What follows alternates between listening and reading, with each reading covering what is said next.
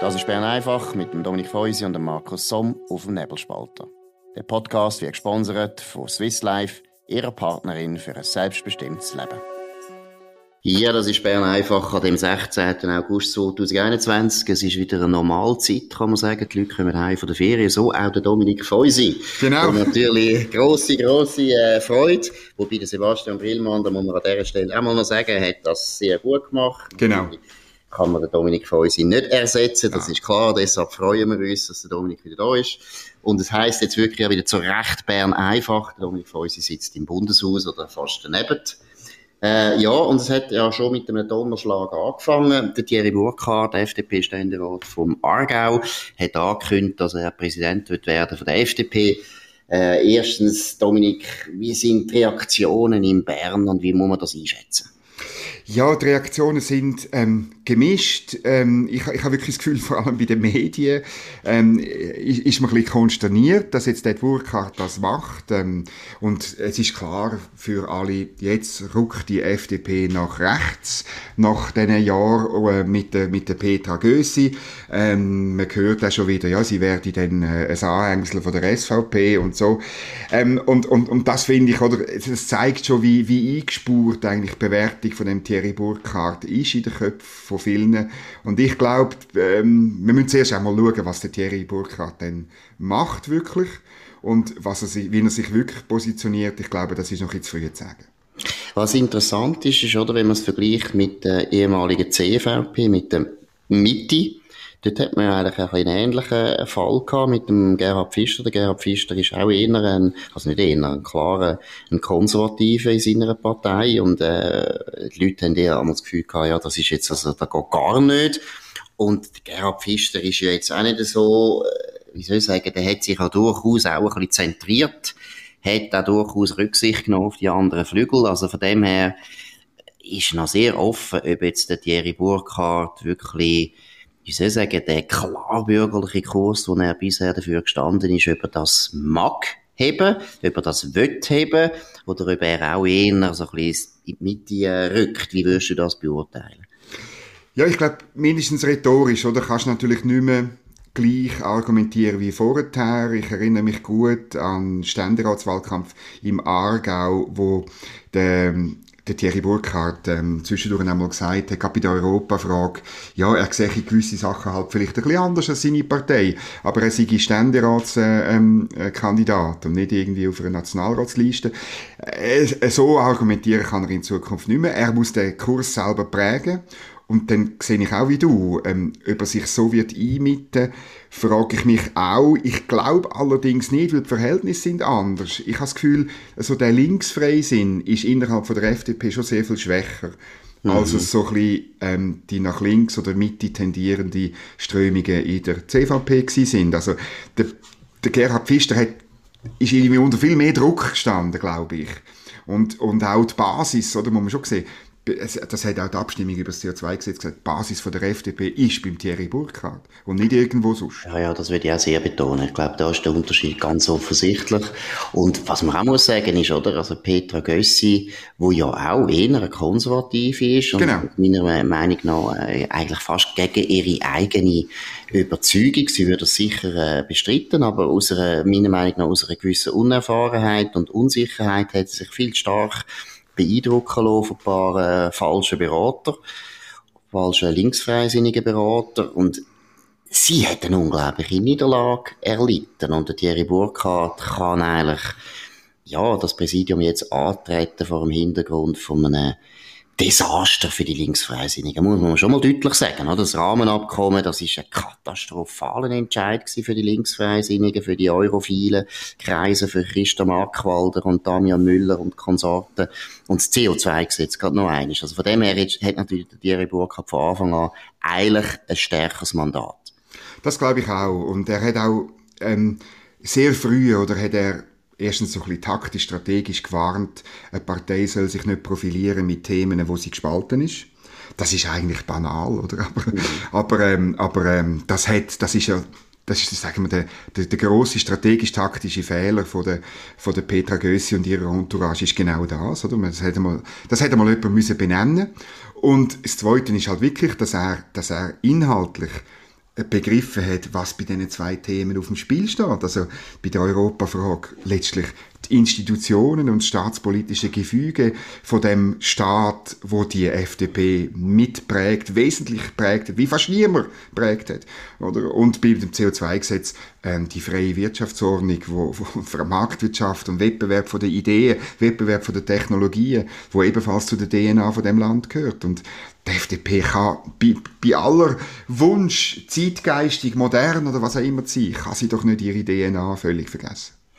Ja, und also da muss man jetzt aber auch noch vielleicht etwas anerkennen, oder? Also Thierry Burkhardt hat ja auch gewisse Risiken auf sich genommen. Also es ja. ist es durchaus ein Risiko gewesen, relativ äh, früh im letzten Herbst, recht deutlich, äh, in einem Artikel in der Aargauer Zeitung, oder? Klar Stellung zu nehmen gegen das Rahmenabkommen. Das ist ein Tabubruch gewesen. Vorher ist immer so gewesen, dass man ganz viel Freisinnige kennt hat, also ganz viel, muss ich ehrlich sagen, wo einem immer beim Mittagessen gesagt haben, ich will das Rahmenabkommen nicht und das geht gar nicht. Aber gleichzeitig ist so eine, wie, so eine ganz komische Verschwiegenheit gewesen. Niemand hat sich getraut, das richtig offen auszusprechen. Und da hat meiner Meinung nach Thierry Burkhardt ein grosses Verdienst. Und vor allem, eben, es ist auch ein grosses Risiko gewesen. Das spricht ein bisschen für ihn. Und ich meine auch jetzt, da muss man vielleicht jetzt auch mal sagen, das Präsidium, das ist ein hohes Risiko weil äh, er hat zwei Jahre Zeit. Wenn äh, in den nächsten zwei Jahren Zeit, also heisst wirklich, er muss schauen, dass die Partei in den Nationalratswahlen in zwei Jahren nicht absackt oder nicht deutlich absackt. Es geht auch um den zweiten Sitz vom Bundesrat. Also ich muss ehrlich sagen, es ist fünf vor zwölf für die Partei und äh, der Thierry Burkhardt kann absolut sich in die Schweizer Geschichte hineinschreiben, wenn er es schafft, den Freisinn wieder zu drüllen. Und ich meine, Trüllen in dem Sinne, ich meine es nicht programmatisch, sondern einfach wieder in Erfolg hineinzubringen. Oder wenn er es nicht schafft, dann wird er als der, ja, dann wird er als der Totengräber oder der letzte Hausabwart von der Freien, vom genau. Freien genau. in, in Geschichte eingehen. Also es ist ein enorm hohes Risiko, das er da eingeht. Ja, und ich hoffe, also, ich gehe davon aus, ähm, ähm, so wie ich ihn ein bisschen kennengelernt habe, dass er ähm, das ja nicht allein machen wird. Er wird in den letzten Tagen, bevor er jetzt wirklich seinen Hut in den Ring geworfen hat, wird er mit Leuten geredet haben, die mit ihm zusammen ins Boot steigen. Er wird jetzt zwar klar ähm, die Führung beanspruchen, das ist auch gut so. Ich halte nicht wahnsinnig viel von so Doppelspitzen, gerade in einer schwierigen Situation, wie es in der FDP zweifellos ist. Ähm, aber er wird Leute um sich scharen und er wird ich nehme auch an, im Generalsekretariat, oder, wo völlig auf Petra Gössi ausgerichtet war, wird er müssen überlegen, mit wem schaffe ich weiter. Es braucht auch, wir müssen nochmal über Fraktionsspitzen reden, ähm, ähm, der äh, frühere Präsident äh, Steinecker hat ja gerade am Sonntag gesagt, oder? Also so ein bisschen durch die Blume kritisiert, eben die Fraktionsspitze sei schwach. Das ist sie, oder? Ich meine, Gabi Huber hat ihre Fraktion im Griff gehabt. Ein einziger Blick hat genügt und Leute in der FDP haben statt auf den rot auf den grünen Knopf gedrückt, oder? Ich meine, also die Partei muss auch rein, weißt von diesen organisationsmäßigen Fragen, kann man sehr viel aufholen. Wenn wir noch schnell kurz zum Thierry Burkhardt gehen, was ist eigentlich sein Profil? Wie schätzt du ihn ein als Politiker? Ja, ähm, ich ha, wir, du hast ja das Gespräch mit ihm und äh, wir haben das auch wieder auf, auf, auf die Website da, weil das wirklich interessant ist, ein persönliches Gespräch mit dir und ihm. Und ähm, ich muss zugeben, obwohl ich mit ihm ja in die Schule bin, ins Gymnasium, ein paar Klassen auch bin und ihn deshalb schon lange kenne, der zeigt er etwas, was ich wahnsinnig interessant finde, nämlich sein Liberalismus hat auch damit zu tun, dass er als Sohn von einer alleinerziehenden Mutter eigentlich immer schon für sich selber hat müssen schauen. Und das ist doch der Kern vom Liberalismus. Das ist doch wirklich der Kern, äh, man schaut für sich selber, man entwickelt die eigenen Träume und Ideen, man lebt selbstbestimmt, trägt Verantwortung dafür. Oder? Und das ist eben wirklich bei ihm ein bisschen, der Liberalismus kommt von ganz tief unten. Und er ist eben nicht, er tut sich dann nicht anbiedern, oder? Er hat sich, äh, ich meine, er hat schon, äh, er ist ein Shootingstar und, und, äh, und, und, und so, er ist auch, äh, er hat sicher auch noch größere Pläne, richtig Bundesrat und so, obwohl er immer sagt, das stimmt nicht. Aber er hat auf dem Weg, ist er irgendwo durch, muss man schon sagen, sich immer ein bisschen treu geblieben. Ja, das ist auch interessant und das muss man auch wieder ein bisschen betonen. Er ist eben ein Freisinniger, der nicht mit dem Silberlöffel im Maul aufgewachsen ist, wie du, wie du gesagt hast, oder? Richtig eigentlich unter, also jetzt nicht gerade, äh, nicht gerade bescheidene Verhältnisse. Seine, seine Mutter ist eine Lehrerin gewesen, aber doch, die hat müssen schauen, oder? Und, und, und er ist jetzt nicht äh, einer, der vom Zürichberg oder von der Goldküste kommt und da äh, so eben ein bisschen die Arroganz oder die Art von Entitlement, wo viele genau. Freisinnige wirklich geplagt hat und auch dazu geführt hat, dass die Partei so unbeliebt worden ist bei vielen Leuten. So ein Typ ist der Thierry Burkhardt nicht. Das ist Petra Gössi natürlich auch nicht gewesen. Und das muss man sagen, das ist eine verpasste Chance gewesen, die sie nicht mhm. können ergreifen Während der Philipp Müller ist ja auch, eben auch wieder einer gewesen, wo ich finde, kommt so aus dem Bauch Freisinn. Und das ist ganz wichtig, weil wenn eins Problem die Partei belagert hat in den letzten 30 Jahren, ist die unglaublich elitäre Schnodrigkeit, wo sie teilweise nicht einmal bewusst und nicht einmal mit Absicht, aber doch irgendwo vermittelt hat, weil sie ja alle die alten Verbündeten, nämlich im Gewerbe, bei den Bauern, bei den einfachen Leuten, hat sie ja mit ihrem idiotischen EU-Kurs vor den Kopf gestoßen. Und da hat, da muss man eben sagen, die Volkspartei Freisinn meiner Meinung nach ist in den letzten 30 Jahren an dem kaputt gegangen und da muss man wieder herstellen, wenn man überhaupt wieder will, als Freisinn eine starke politische Rolle spielen. Ja, und man muss es auch so kommunizieren, oder? Also ich, ähm, es ist ich bin, ich bin ja in Irland gewesen, drei Wochen und ich habe dort äh, über eine Lady Gregory gelesen, eine Literatin, eine irische Literatin, anglo-irische Adel und die hat ihres Lebensmotto ist nach Aristoteles um, ähm, to think like a wise man, but to express oneself like the common people. Also wie ein weiser Mann ja. denken, aber sich wie ein Normalbürger ausdrücken. Das ist doch das Entscheidende. Das hätte, das hätten Philipp Müller können. Mhm. Ähm, das muss die FDP wieder lernen. Ein bisschen, ein bisschen volksnah sein in der Kommunikation, aber genau wissen, was eben Liberalismus ist beim Klimawandel, bei der Europafrage, bei der Altersvorsorge. Also einen Kompass haben.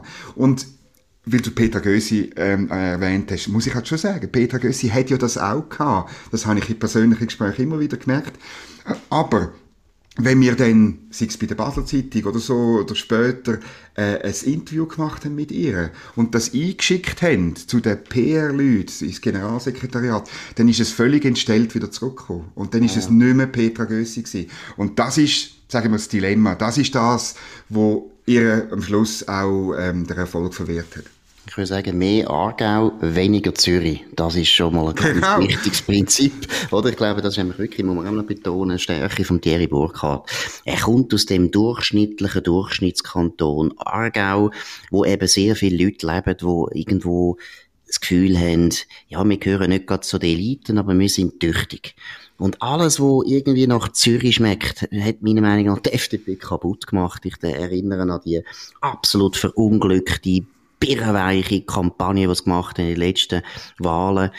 Da hat ja kein Mensch verstanden. Der Zürcher Freisinn kann zurzeit nicht das Vorbild sein für die Schweiz. Der hat abgewirtschaftet. Aber der Aargau, wo doch äh, immer auch, muss man auch mal sagen, eine Hochburg war, ist immer vom Freisinn und zwar vom rechten Freisinn, könnte das sehr wohl. Philipp Müller hat es ja auch schon bewiesen gehabt. Noch schnell kurz zwei, drei Worte zu der Konkurrenz. Was heißt das jetzt für Konkurrenz von der FDP? Ja, ich glaube, ähm, die müssen, die, es gibt zwei Sorten von Konkurrenz. Die bürgerliche Konkurrenz, die muss sich bewusst sein, dass sie einen ernsthaften Gegner bekommen hat. Wo, aber gleichzeitig, wo ich auch zutraue, dass ein äh, Thierry Burkhardt kann mit diesen Leuten zusammenarbeiten. Vielleicht besser als es ein Petra Gösi war, weil natürlich Konkurrenz auch immer gewusst hat, dass Petra Gösi so ein bisschen im Bann von diesen Linksfreisinnigen oder, oder eben äh, kompassfernen PR-Berater steht und letztlich zum Zusammenschaffen musst du Handschlagqualitäten haben und das glaube ich, das hat der, der Thierry Burkhardt ohne jeden Zweifel auch bei den Leuten, die jetzt bei der SVP und bei der CVP an der Spitze stehen. Und bei den SP und Grünen, die, für die ist es ein Alarmzeichen, oder? Es könnte nämlich sein, dass der Thierry Burkhardt Erfolg hat, dass die Partei nicht die Wahlen verliert und dass darum weiterhin zwei äh, FDP und zwei SVP Bundesräte äh, äh, sein werden. Und das ist natürlich das Schlimmste für, für die Linke. Also das ist ja schon, schon seit die CVP ähm, einen Sitz abgegeben hat an die SVP, seit 2003 ist das das grösste Problem, dass da FDP und SVP zusammen vier Sitze Und damit nominell eine Mehrheit im Bundesrat haben, das wird bekämpft werden mit allen Mitteln. Aber wie ist es eigentlich für die SVP? Jetzt haben Sie einen Präsidenten bei der FDP, wo äh, eben in vielen Fragen natürlich gleicher Meinung ist, aber in gewissen Fragen durchaus auch dezidiert anderer Meinung. Aber ist jetzt das für die SVP eher Good News oder ist es für die SVP vielleicht auch ambivalent, dass sie nämlich damit müssen rechnen dass eine FDP, die wieder sehr bürgerlich daherkommt, äh, auch bei der SVP wird Wähler wiederholen? Das glaube ich. Also, dass äh, ähm, die SVP ähm, äh, muss damit rechnen, dass äh, Leute so vom rechten Rand von der FDP wo vielleicht auch äh, austreten sind aus der Partei ähm, und dann eben bei Wahlen vielleicht der SVP-Zettel abgerührt haben, dass die sagen, okay, äh, da sehen wir, da kommt etwas Neues und ja, dann wieder zurückgehen. Mindestens wählermäßig. Ich glaube nicht, dass man wieder eintritt, aber ja, ja. Sagen. Also das ist ja meiner Meinung nach schon auch ein bisschen so eine von den Lebenslügen von der SVP. Dass der SVP natürlich immer äh, zwar sagt, wir wollen die bürgerliche Zusammenarbeit und ist ganz wichtig, dass es eine bürgerliche Mehrheit gibt und so weiter. Und gleichzeitig hat sie auch immer das parteipolitische Eigeninteresse natürlich auch verfolgt, wo geheissen hat, wir wachsen und wir wachsen auch auf Kosten vom Freisinn. Mhm. Und es ist immer ein bisschen ja, es ist ambivalent, oder? Was wollen sie mehr? Wollen sie eine grössere Partei, noch eine grössere Partei mit noch einer grösseren Vetomacht ausgestattet? Oder wollen sie wieder gestalten? Und ich glaube, ganz ehrlich gesagt, das hat die, SVP in den letzten 20 Jahren bis jetzt nicht können ganz richtig für sich klären Nein, und das, äh, unter dem neuen Präsidenten macht sie das auch nicht. Ähm, man hat das in ihrer ersten Augustrede gemerkt, oder? So die, die, die, die Schubladisierung von der ganzen Stadt und so, ähm, äh, habe ich jetzt nicht gescheit gefunden. Das ist, äh, das ist mehr eine Message an die eigenen Leute auf dem Land gewesen, als jetzt eine Message, eine Botschaft das Land.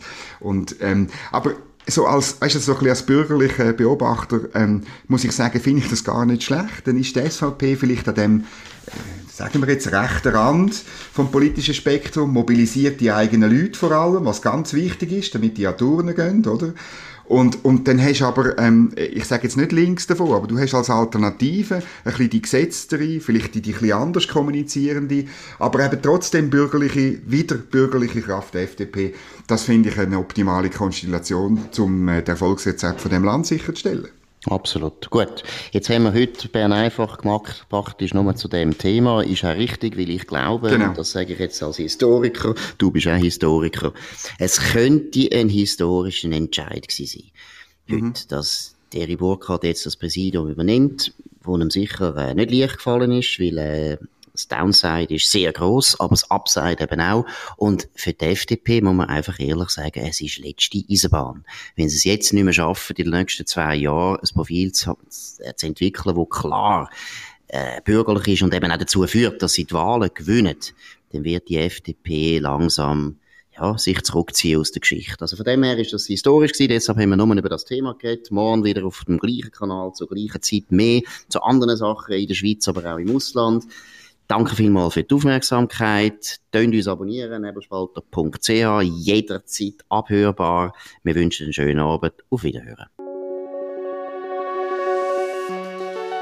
Das war Bern einfach mit Dominik Feusi und Markus Somm auf dem Nebelspalter. Der Podcast wird gesponsert von Swiss Life, ihrer Partnerin für ein selbstbestimmtes Leben. Den Podcast könnt ihr auf nebelspalter.ch abladen und auf allen gängigen Plattformen wie Spotify oder Apple Podcast und so weiter.